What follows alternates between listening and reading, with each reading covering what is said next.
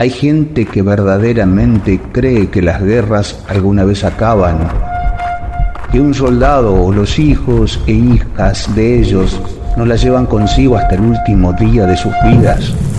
El río Murrell de las Islas Malvinas jamás declaró ninguna guerra. Sin embargo, en 1982 sus aguas se vieron contaminadas por la sangre, las lágrimas y los lodos del combate.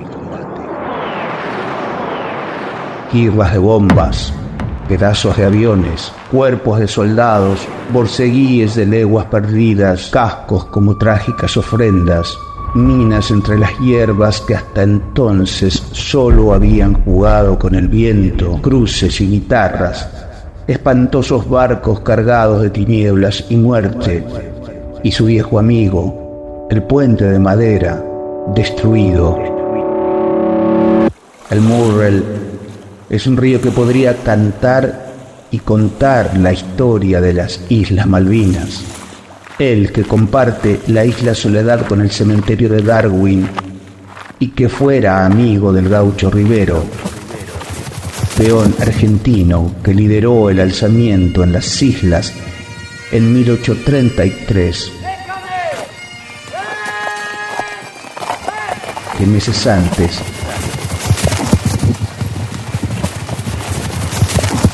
las habían usurpado.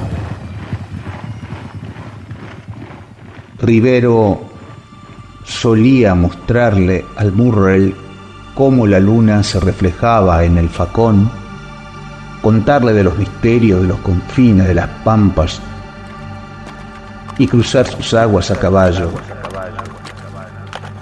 Luego de una larga resistencia el gaucho fue apresado y llevado a Inglaterra donde permaneció encerrado por meses en una prisión sobre el río Támesis.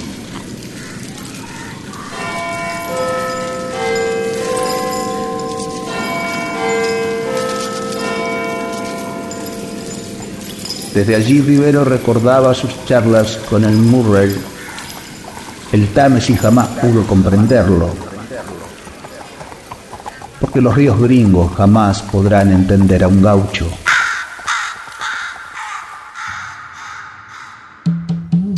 Después fue trasladado a Montevideo y liberado. Rivero nunca pudo encontrar un río tan amigo como el Murrell que casi un siglo y medio después también contuvo a varios soldados argentinos que por 74 días vivieron en un pozo en sus orillas.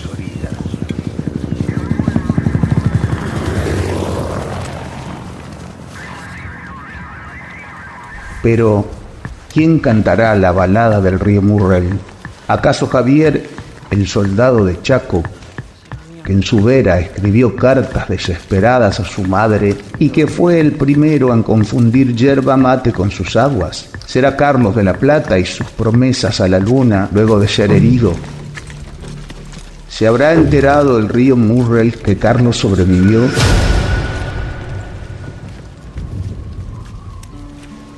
A este río que siempre le llamó la atención que en medio de la guerra alguien tocara la guitarra.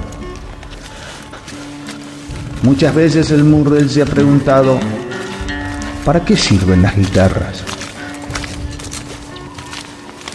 Luego entendió que preguntarse eso sería como decir, ¿para qué sirven los pájaros, las flores o todo lo que nos ayuda a sobrevivir?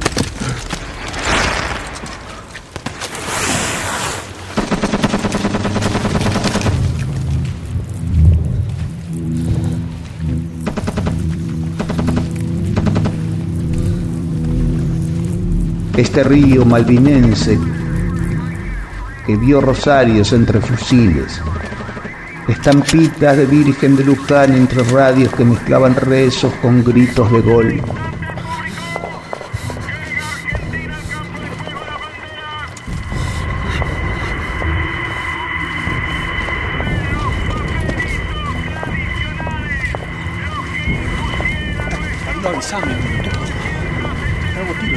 Cartas de truco entre envoltorios de un chocolate que alimentaban a diez. nieve confundida con lágrimas, constelaciones entre los aterradores luces del bombardeo.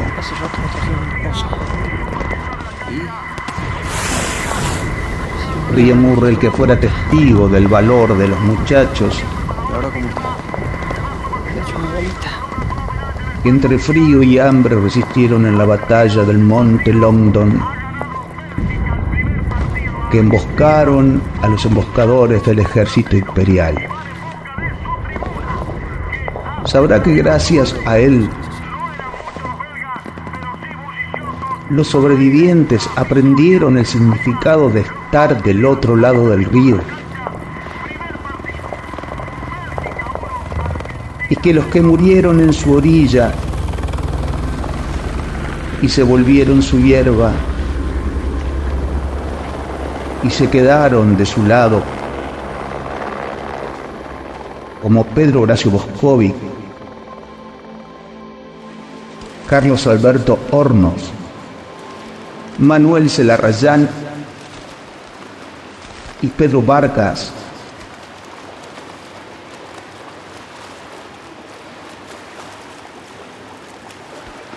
Décadas después,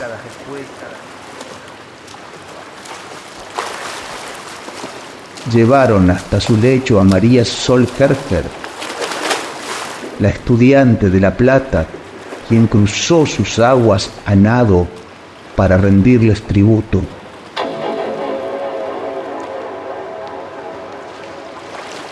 Qué disgusto le dará a este río al enterarse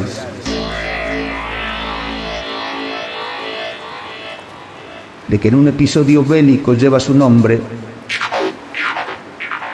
el combate del puente Murray. O que después de tanta tragedia, hoy se lo conozca, casi irónicamente, como un excelente lugar para pescar truchas.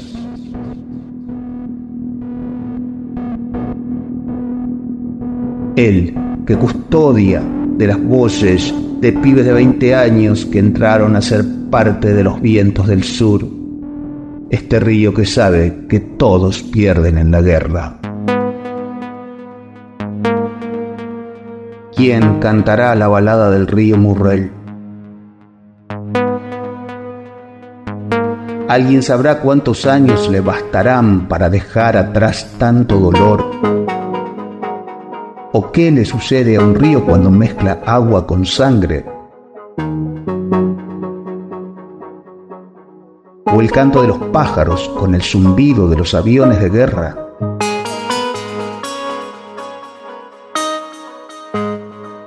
¿En qué momentos las antiguas trincheras se transformaron en santuarios? Tal vez cuando los viejos alaridos se vuelven canciones. Quizás cuando los olvidados ríos regresan como agua de la historia, como el río Murrell, que pese a tanta herida, tanta muerte y tanta guerra, jamás renunció a su destino argentino.